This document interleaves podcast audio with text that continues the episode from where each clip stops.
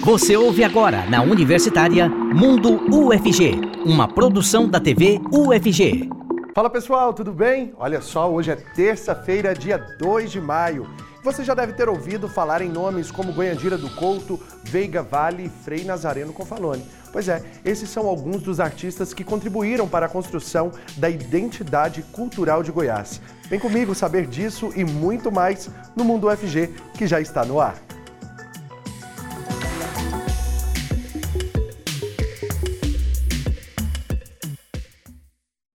Seja muito bem-vinda, seja muito bem-vindo você que acompanha a gente aqui pela TV UFG e também pela Rádio Universitária 870AM. Eu sou Cássio Neves, um homem negro de pele clara, com cabelos black power e eu uso barba. Nesse bloco, o intérprete de Libras que está aqui com a gente é o professor Diego Barbosa. Ele é coordenador do Labitave e se descreve como um homem de pele clara, com cabelos e olhos castanhos e barba cheia. E participe com a gente por meio do WhatsApp, o número é o 629-9181-1406. Vai lá no nosso Instagram também, TVUFG. E se ainda não segue, comece a seguir para ter mais acesso e várias informações também, tanto de informações aqui da universidade, quanto da nossa programação também.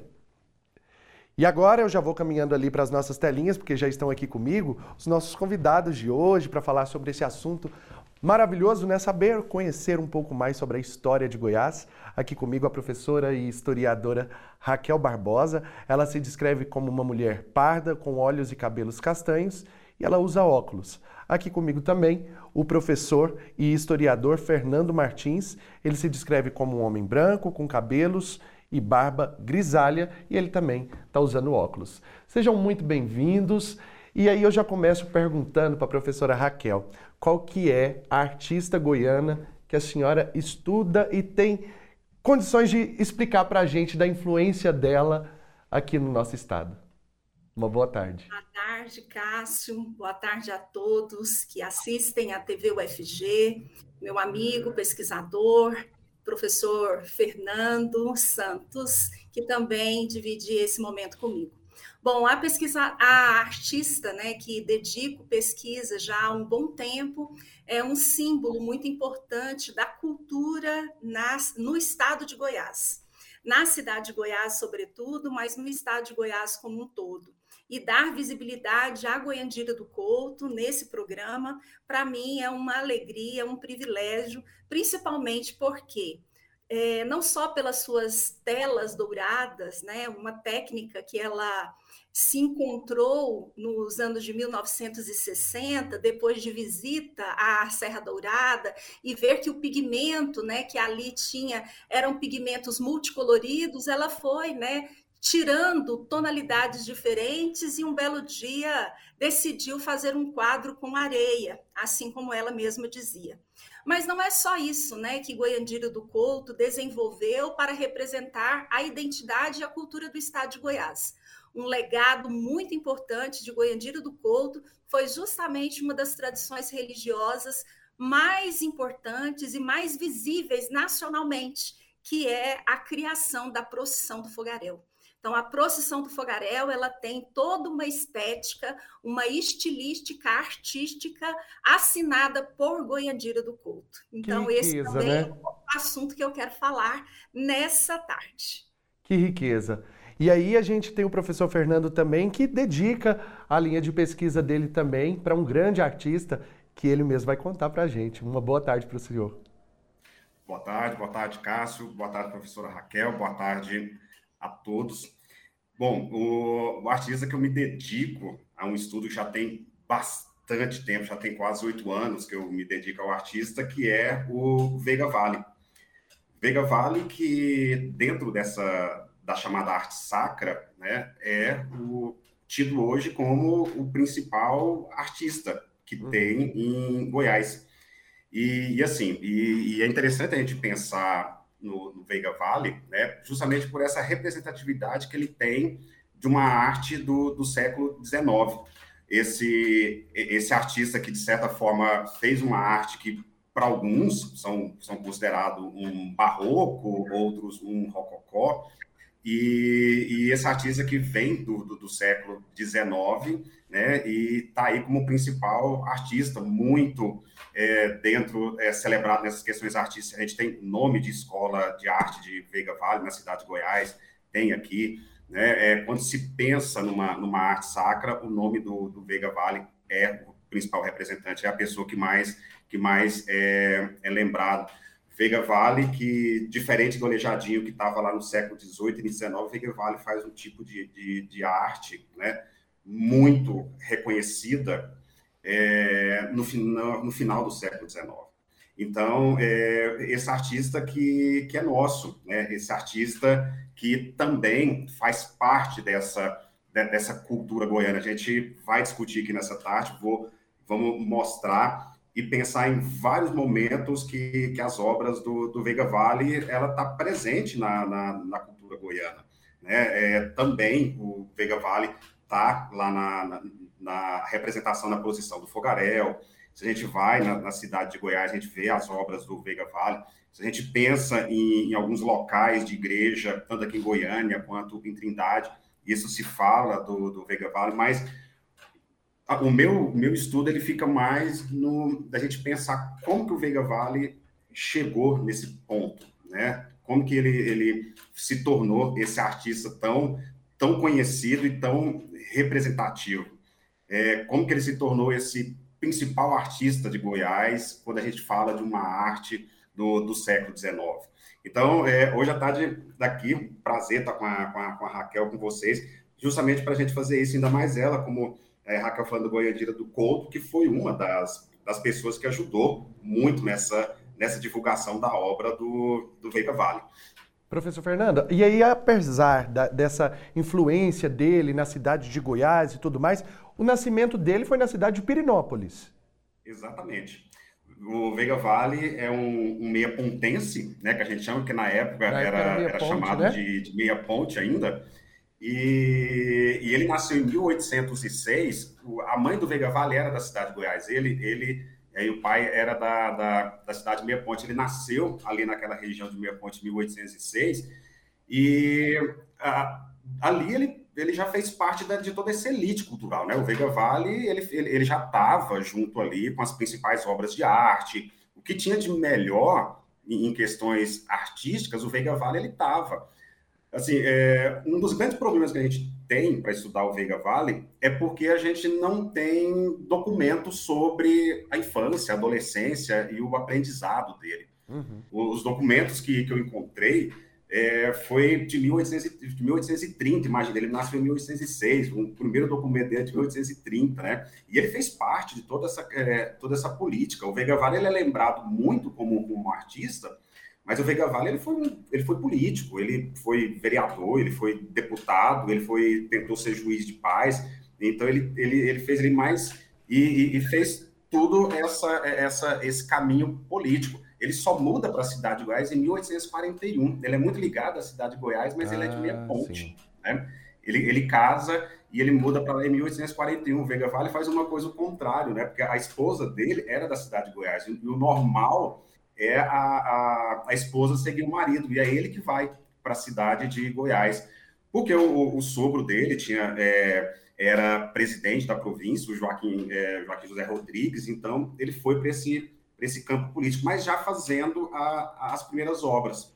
Né? Uhum. Veiga fala, na verdade, ele, nesse primeiro momento de vida dele, ele, ele era conhecido muito mais como um político do que como um artista. Essa coisa do artista ela vai vir depois. Esse reconhecimento ele vai vir depois. Mas tinha muito isso, né? Do artista estar ali realmente envolvido nessas causas políticas, sociais, todo esse envolvimento, e até por conta disso, da importância deles na construção de cidades, na construção cultural dessas cidades, que é o tema, inclusive, do programa. E aí, falando, voltando na Goiandira, ela era da cidade de Goiás mesmo, antiga Vila Boa? Não, Cássio, assim como Veiga Vale, ela nasceu em Catalão. Olha só. Ela era a segunda filha mais velha do casal, né? Luiz do Couto e Mariinha do Couto. É, a mãe dela, nascida no norte do estado, e o pai vilaboense, com raízes muito fortes. Uhum. Diferente. O pai do... vilaboense, professora? Oi? O pai Vila Boense? O pai Vila Boense. Uhum. Inclusive, o pai de Goiandira era primo primeiro de Cora Coralina. Olha. Ela era a fi, ela era prima em segundo grau de Cora Coralina. Que é outra que não tem como a gente esquecer e deixar, deixar de falar, né?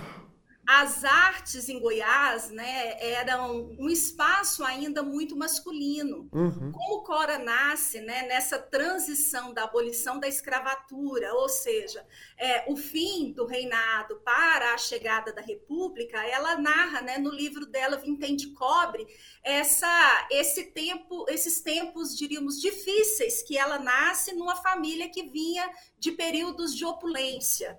Então, é, não só essas dificuldades financeiras, mas também as questões relacionadas ao lugar da mulher no mundo público. Então, o pai de Goiandira, que era primo primeiro dela, estudou no Liceu, tornou-se é, procurador do Estado, né? E é, ele era que, quem corrigia e que também publicava os textos com o pseudônimo de Cora. Então, Goiandiro do Couto vem de uma tradição, porque o pai era historiador, né, conhecido como historiador. É questionável esse conceito, né, se nós formos pautar na questão da ciência histórica, mas era uma pessoa que escreveu muitos livros, poetas, se relacionou com uma elite importante culturalmente falando no início do século XX, como o caso de Assis Chateaubriand. Ele era amigo pessoal de Assis Chateaubriand. Então, Goiandira do Couto, ela nasce em catalão, mas o pai é convidado né, para o cargo de procurador do Estado, e a capital ainda era na cidade de Goiás, e ela se muda em 1917 para 18 nas, para a cidade de Goiás, a família. Mas a família paterna dela, a avó, morava lá. Então, nesse período né, da Primeira República, dessas elites oligárquicas que governavam o nosso Estado até 1929, nós vamos perceber que Goiandira do Couto protagonizou com o pai momentos né, é, culturais e também políticos importantes. E ela, como teve uma vida muito longeva, então, diferente né, do sujeito de pesquisa do meu colega, professor Fernando, é, a vida de Goiandira, desde muito cedo, foi voltado para essas práticas artísticas e culturais. Apesar dela ser autodidata, né, ela ela aprendeu a, a, pintar sozinha, tendo apenas a mãe como referência, mas naquela época, né, ter pincel, ter tela, né, ter tinta, já mostra muito claramente esse lugar, né, de elite que Goiandira teve e o privilégio, né, de desenvolver essa arte que hoje estamos aqui falando dela e que é tão importante na constituição da identidade do povo goiano a coloração das areias que ela utilizava era a, a coloração natural dessas areias. Natural, natural eram areias que ela retirava né, de, de, de, diferentes lugares na da Serra Dourada. Em determinado momento, né, ela já de idade, já tinha outras pessoas que faziam isso e ela polia o pigmento. Então, ela macerava né, os, os torrões de, de, de, de, pedra que vinham e ela ia construindo né, essa, essa coleção, que inclusive era uma das, das suas é, exibições no espaço Goiandira do Couto, enquanto ela esteve viva, numa mesa central, né, com todos os pigmentos que ela utilizava para a pintura de quadros. Porém, Cássio, é, ela inicia a sua vida artística com óleo sobre tela. Tá? Ah, tá? Então ela começa a pintar em 1933. Ela participa de um, de um concurso é, na escola de magistério, né, que era uma escola apenas para mulheres, né, frequentada por mulheres de elite, meninas de filhas, né, de representantes da elite local. Então, ela participa desse primeiro concurso e a partir de então ela não para de pintar. Olha né? só, Mas professora. Sempre... E aí eu pergunto agora para o professor Fernando é, sobre esse envolvimento político e da construção da cultura dali da cidade é, por meio da arte do Veiga Vale. Como foi a contribuição dele nesse sentido da construção cultural? Isso. É...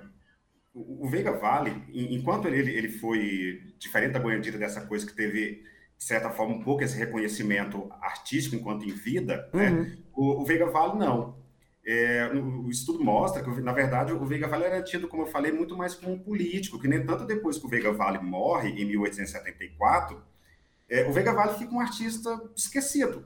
Não, não se fala em, em, Veiga Vale mais durante muito e muito tempo, né? Porque assim, porque a arte de fazer santo, que era o que ele fazia, de certa forma era visto como uma coisa menor, porque na época o que se, o que se pensava em questão de arte era a, a, a grande arte, né? A, as artes plásticas, é, é, fazer esses estudos. Então, Veiga Vale fazia santo, mas fazia um santo muito rico, que, que, que era elite, as irmandades que compravam, porque os santos do Veiga Vale é todo folheado a ouro, né? tem esses grafiatos.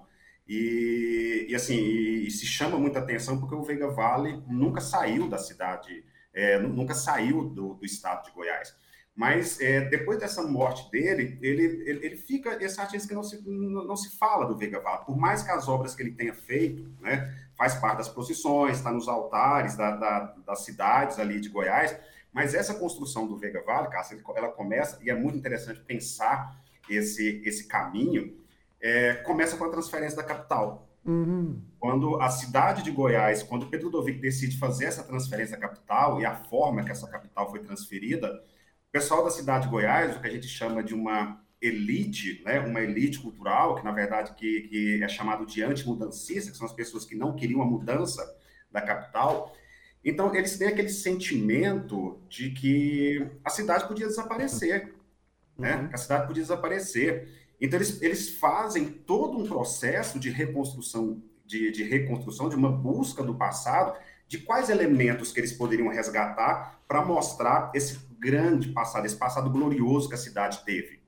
E na época, 1930, 40, é, é, é quando começa ali aquelas demandas do, do patrimônio, né, de patrimonialização, onde se pensava uma arte brasileira que iria fazer uma identidade nacional.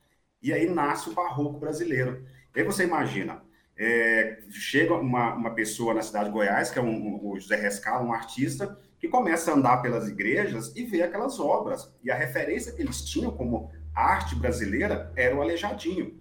Aí você imagina, você está andando nas igrejas, Gas, aí você olha e vê uma, uma Nossa Senhora do parto toda folheada a ouro com aqueles grafiados. E aí eles pensaram, a, a, a riqueza de detalhes mesmo, né, professor? Sim, é, é, de uma riqueza assim incrível. Todo mundo que vai na cidade de Goiás às obras do Veiga Vale fica assim encantado com aquilo. Uhum. Mas como é possível fazer um esgrafiato, né, lá no século no, no século XIX, que isso já tinha até passado, com esses detalhes, com essa delicadeza que se teve, que não é aquele barroco mais pesado, né? E aí é, eles vão, eles vêm no Veiga Vale, esse grupo, falam assim, é aqui, é com, é com essa arte que a gente vai fazer esse resgate, que a gente não vai deixar essa cidade desaparecer. E ele segue influenciado realmente pela Igreja Católica, pelo catolicismo, ou era simplesmente assim, é, apesar, apesar de fazer as imagens, ele não era católico?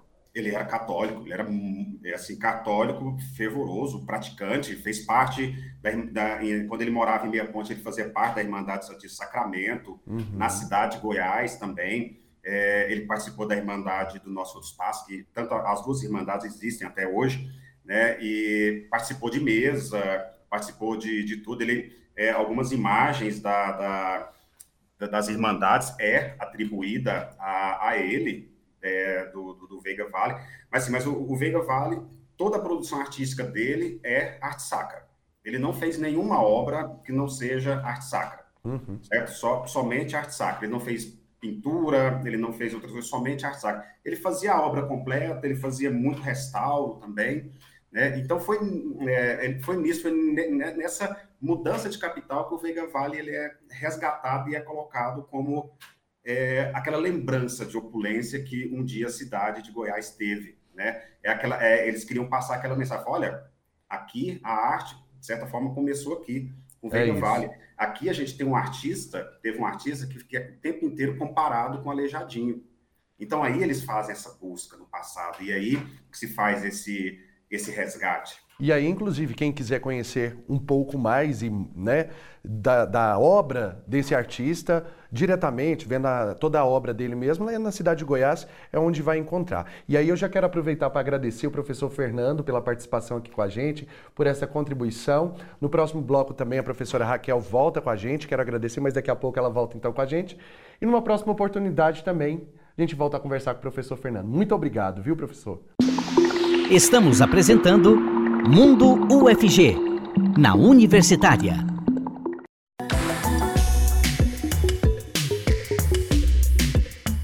Já voltamos com o Mundo UFG e nesse bloco o intérprete de Libras é o Weber Flávio, integrante do Labitave. Ele se descreve como um homem branco com olhos e cabelos castanhos escuros, poucos cabelos e barba cheia.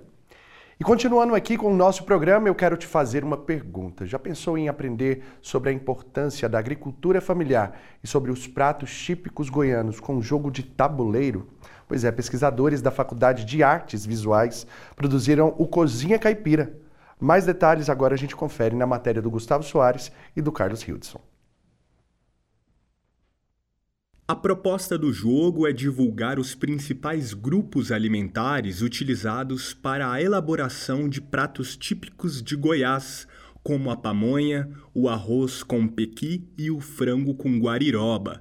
O game foi criado pelos pesquisadores Juliana Queiroz e Antônio Delatore, do programa de pós-graduação em Arte e Cultura Visual da UFG eles explicam como foi o processo de organização do Cozinha Caipira. A gente sentou inicialmente, começou a discutir quais jogos que a gente poderia aproveitar, é, algumas ideias, jogou algumas, é, alguns jogos e, e começou a anotar essas mecânicas. E, e já começou a estruturar quais receitas a gente ia utilizar, quais eram os parâmetros e dividimos as tarefas dessa separação, quais eram os grupos alimentares. Com essa separação, então, das tarefas, a gente já começou a fazer essa divisão de mecânicas e ir resolvendo de forma bem rápida. Então a gente conseguiu trazer para dentro desse contexto essa mecânica de administrar os ingredientes e conseguir alinhar essas duas coisas que são muito lúdicas, né? o ambiente do jogo e o ambiente da, da alimentação, assim, da comida, da cozinha, como ela é viva para dentro desse jogo também muito rico visualmente, assim. No início, a ideia era organizar uma dinâmica que mostrasse a origem dos alimentos, como se o tabuleiro fosse uma fazenda. Mas, depois da realização de testes, houve um processo de simplificação, como conta Flávio Gomes, professor da FAVE.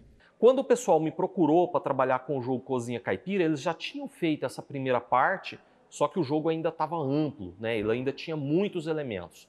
A gente sentou, jogando o jogo, a gente foi testando os elementos que funcionavam, que deixavam o jogo mais divertido, e tirando os elementos que empacavam o processo de evolução dos jogadores dentro da partida. O jogo Cozinha Caipira, ele traz alguns elementos que são interessantes quando a gente trabalha com jogos. Quando a gente trabalha com jogos, basicamente você lida com atenção, que é quando você procura os objetos dentro do jogo. Você lida com a sorte, que é um elemento aleatório que vai deixar o jogo mais divertido, vamos dizer assim.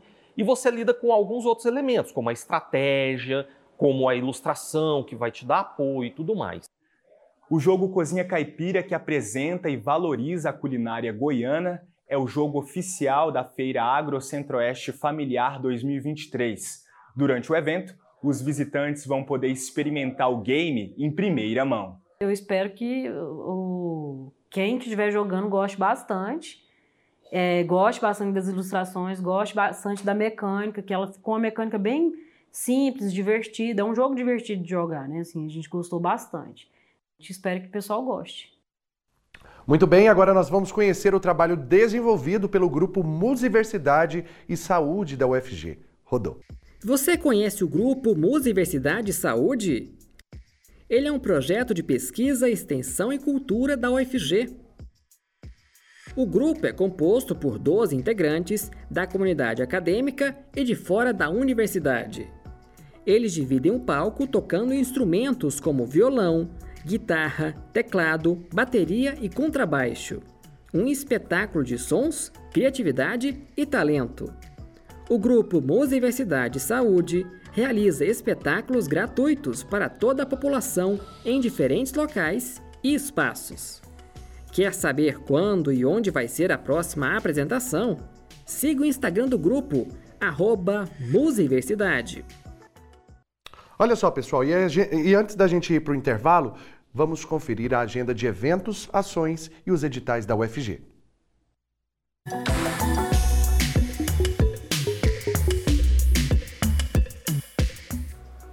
E aí, pessoal, tudo bem? Chegou a hora de saber o que está rolando na universidade. Mas antes de começarmos, deixa eu me apresentar. Meu nome é Maria Fernanda Ribeiro e eu sou uma mulher jovem, de pele clara, com cabelos e olhos castanhos. Estou em um corredor de um prédio da UFG que tem uma janela de vidro logo atrás de mim. Agora sim, a gente já pode começar mais uma Agenda UFG. Vamos lá? E a primeira dica da nossa agenda de hoje é para quem está procurando uma pós para dar aquele diferencial no currículo. Acesse o site pós.fg.br e confira todos os processos seletivos que estão com inscrições abertas. Os editais contemplam áreas que vão da pós em zootecnia a especializações em segurança em redes e sistemas. Acesse o site e venha se pós-graduar aqui na UFG o segundo Congresso Brasileiro de Comunicação Pública, Cidadania e Informação recebe somente até o dia de hoje inscrições para a submissão de oficinas online. Acesse o perfil ABC Pública no Instagram e saiba mais informações. O congresso será realizado presencialmente na Universidade Federal do Rio Grande do Norte, em Natal, de 16 a 18 de outubro. E para a gente finalizar a nossa agenda, uma dica para quem tem interesse em engenharia. Estão abertas as inscrições para o processo seletivo Cariocar Baja, um projeto de extensão da Escola de Engenharias Elétrica, Mecânica e Computação da UFG.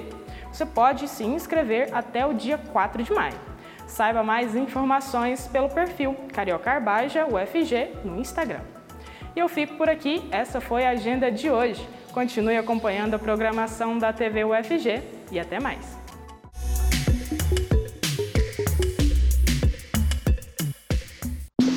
Estamos de volta com Mundo UFG, na Universitária.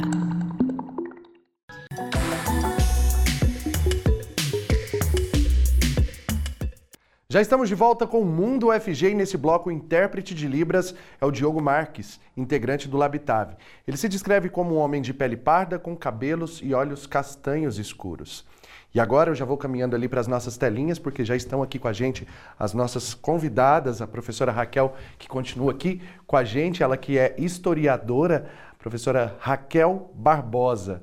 E agora também chega para esse bate-papo com a gente a historiadora Jaqueline Vigário. Uma boa tarde, seja muito bem-vinda. Boa tarde. E o artista que a senhora traz para a gente é o Frei Nazareno Confalone, é ele mesmo? Isso. É, eu sou uma pesquisadora né, do Confalone, pesquiso Confalone já de longas datas, e eu tenho aqui minha Raquel. Primeiramente, Raquel, boa tarde, muito obrigada. Eu quero estender meus agradecimentos à professora Raquel, que sempre é, prestigiando a minha pesquisa e sempre me, me citando em suas falas. E, sempre me convidando para alguns eventos da UFG, e eu quero dizer que eu estou muito feliz de estar participando dessa live com você mais uma vez, minha amiga querida, e de estar participando nisso nesse espaço da UFG, da Universidade Federal de Goiás, que foi minha casa durante algum tempo, né? Porque eu sou prata da casa, fui aluna do programa de pós, já fui aluna de, do curso de comunicação aí e do programa de pós também. E a linha de pesquisa da senhora. Docente. Ah, que bacana saber disso. Essa construção é, é, da, da, de toda a formação da senhora aqui dentro da universidade. É, conta pra gente, então, é, sobre esse artista. Ele é, veio da Itália, a convite para ser pároco aqui na cidade de, de Goiânia ou logo depois que ele veio para Goiânia? Como que foi essa trajetória, essa vinda dele da Itália para cá? É, essa trajetória é muito importante para a gente entender um pouco até o pensamento pictórico do Frei Confalone, né? Uhum. É, o Frei Confalone, ele é um frei dominicano, nasceu numa cidadezinha na região de Viterbo, na Itália, que se chama Grotte de Castro, que fica bem no centro da Bota.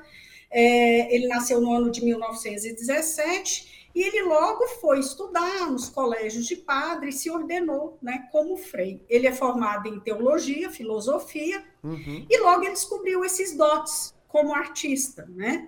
E como artista, é, ele, é, ele logo ele foi é, morar num convento que se chama Convento São Marco, que fica na cidade de Florença, e os padres, vendo a habilidade dele para o desenho, logo encaminhou ele para a Escola de Belas Artes de Florença, que hoje é a atual Academia, de Belas Artes de Florença.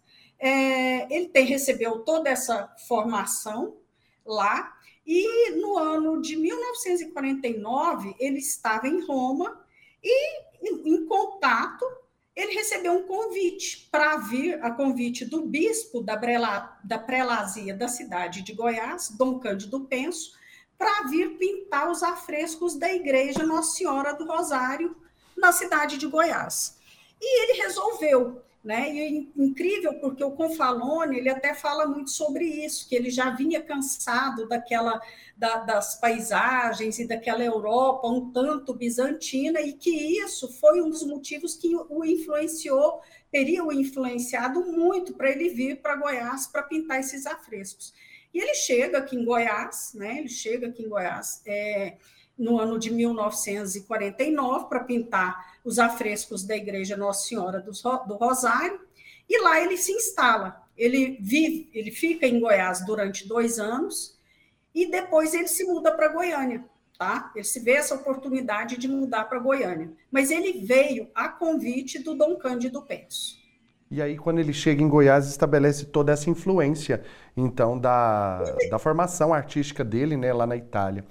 E aí, Isso, voltando. A, o, o Frei, quando ele chega à cidade de Goiás, é muito interessante porque vai haver um estranhamento muito em relação não só à pintura, mas o próprio dele de ser, porque ele era um, uhum. né, a gente deve considerar que ele era um frei italiano, dominicano, artista, que veio para a cidade de Goiás na década de 40 para pintar esses afrescos. E ele começa a chamar a população do próprio local para fazer essas pinturas. Tá? Então, ali ele começa a desenvolver sua arte, né, a pintar a sua arte, e as pessoas, isso vai causar um certo estranhamento na população da cidade de Goiás. Aquela população até então, ela, estava, ela não estava acostumada a ver imagens de Cristo, de Nossa Senhora barriguda, de um Cristo que mais parecia um Judas do que propriamente a imagem de um Cristo, né? A, gente, a população era acostumada com aquele Cristo, com aquela, com aquela imagem com feições angelical, né? Com é, os olhos azuis, e ele pinta o Cristo que o Confalone pinta, ele é um Cristo que ele é um Cristo diferente, aos olhos. E aí, Jaqueline, é realmente bem diferente, né? Ela vai ver isso com muito estranhamento. Bem diferente do que as pessoas estavam acostumadas. Inclusive, voltando, inclusive, é, inclusive, ó, voltando com o que a, a, a, professora falava, a professora Raquel falava, sobre a arte da Goiandira, que era uma arte bem diferente mesmo dessa, dessa arte do, do Frei Confalone. No outro bloco, a senhora falava sobre isso no momento que a gente encerrou.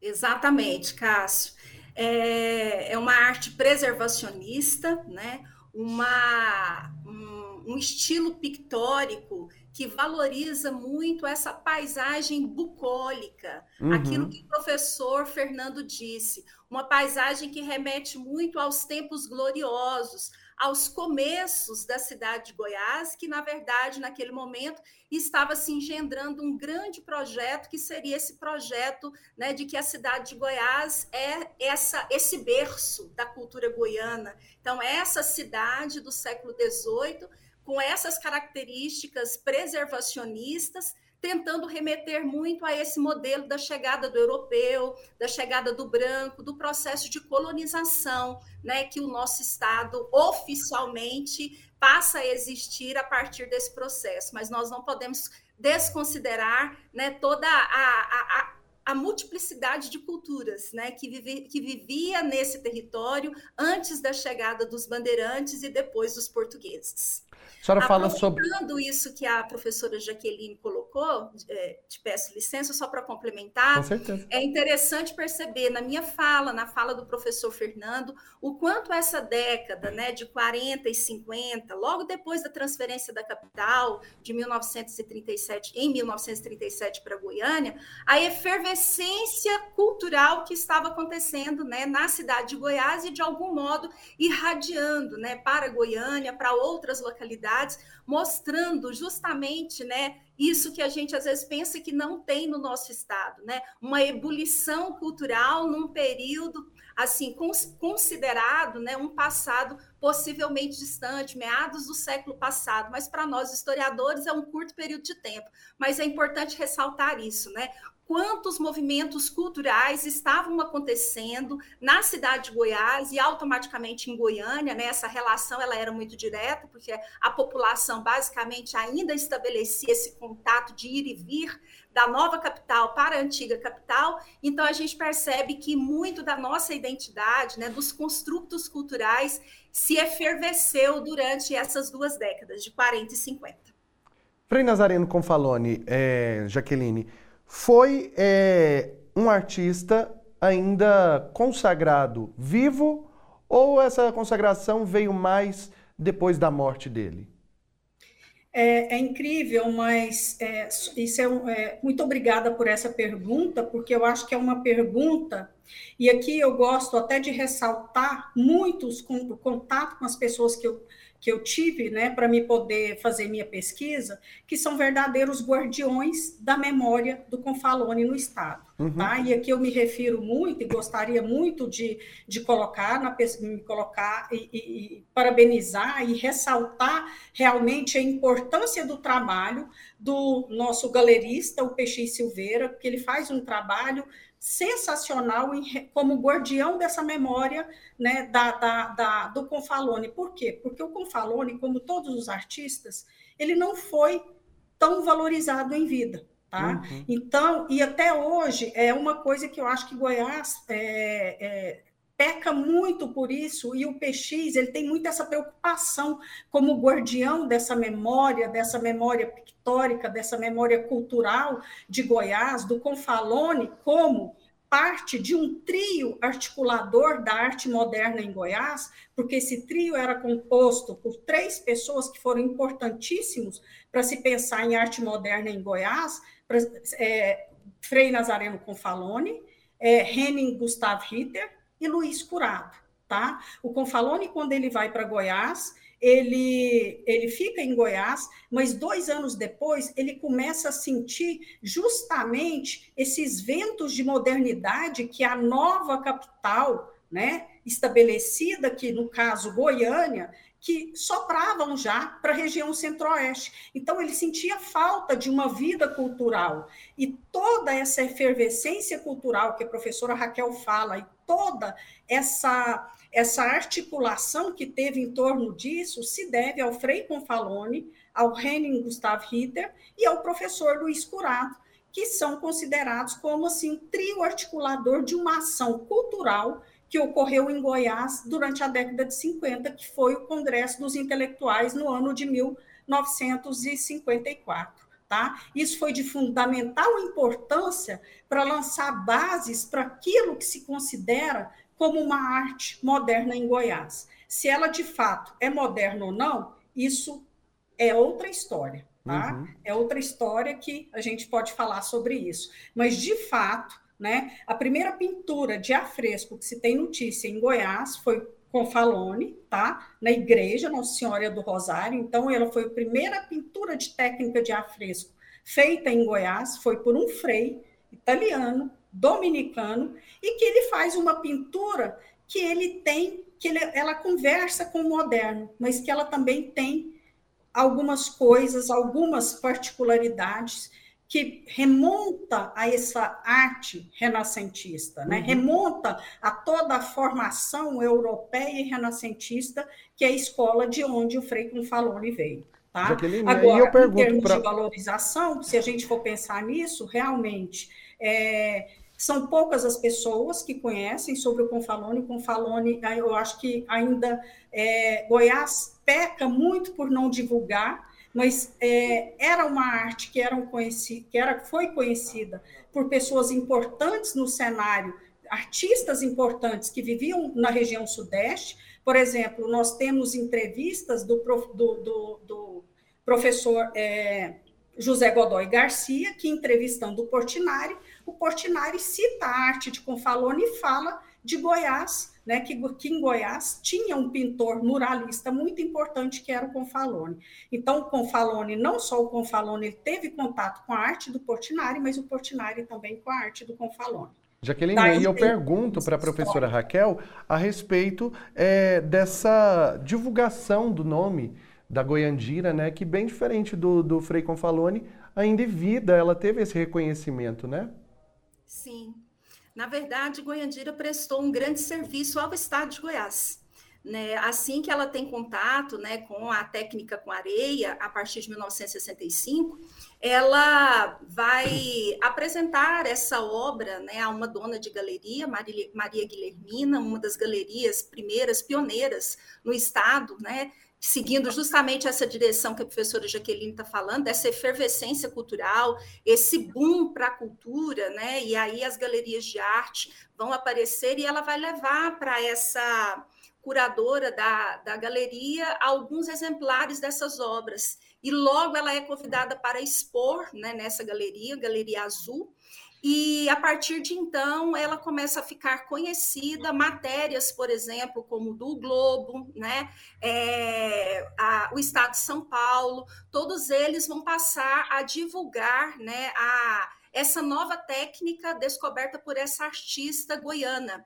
Inclusive, o próprio Roberto Marinho vai ganhar né, uma tela e vai fazer questão de, de uma breve análise para o, o, o um dos jornalistas é, goianos nossos aqui, uhum. e nisso ela vai ganhar essa visibilidade e, ao mesmo tempo, dar visibilidade, porque a, as representações pictóricas de Goiandira eram a cidade de Goiás. Então, a cidade de Goiás vai passar a ser conhecida nacionalmente por essa paisagem idealizada por Goiandira, que vai atrair turistas. Então, a partir dos anos de 1960, nós vamos ter, né, 60, final de 60 início de 70, uma efervescência no turismo, principalmente na cidade de Goiás, para conhecer a pintora das areias, para conhecer também a Procissão do Fogaréu, que tem a sua primeira edição em 1966, com toda a caracterização estética e estilística né, dos personagens dessa procissão,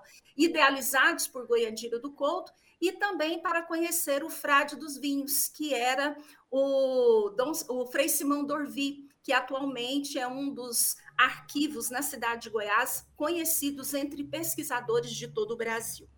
Pelo parentesco próximo dela com, com a, a, a Cora, na pesquisa da senhora, a senhora consegue identificar se existe ali uma facilitação, uma contribuição é, por essa proximidade de parentesco entre as duas, que eram primas, né?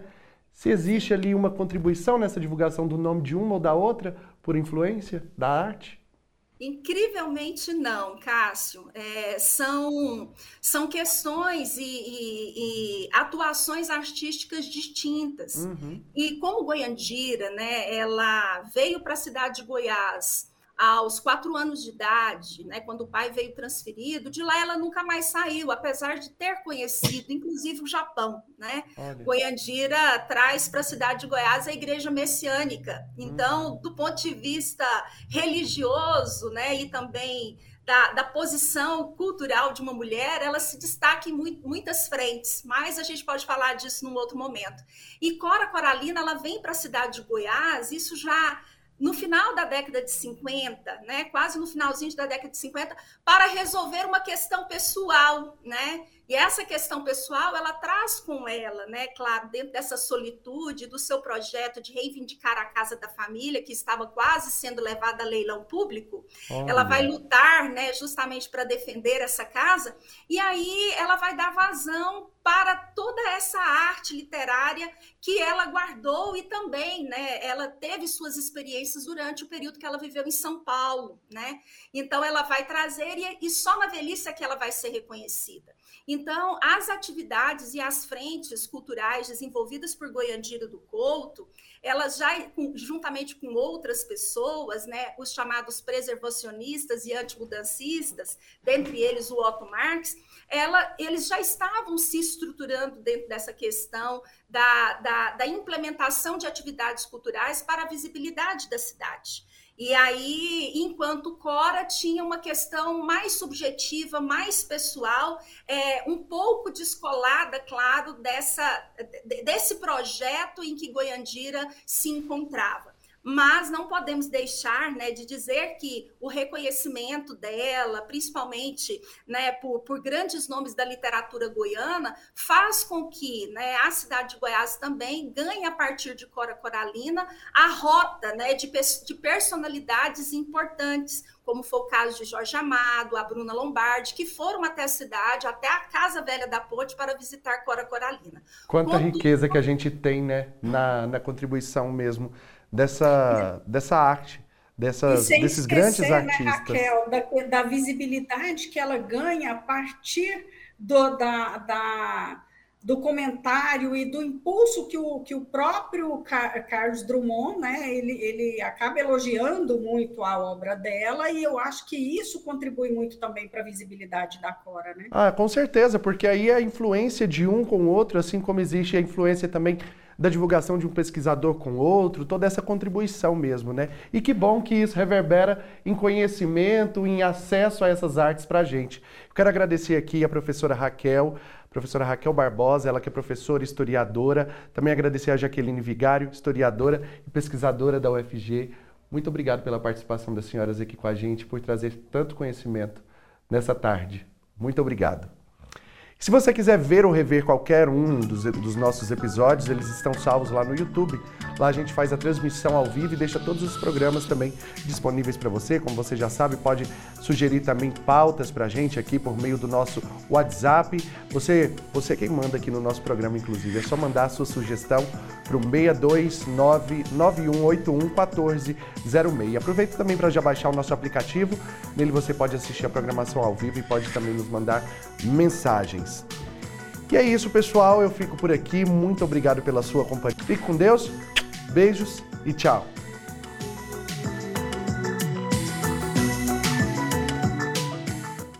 Você ouviu na Universitária Mundo UFG, uma produção da TV UFG.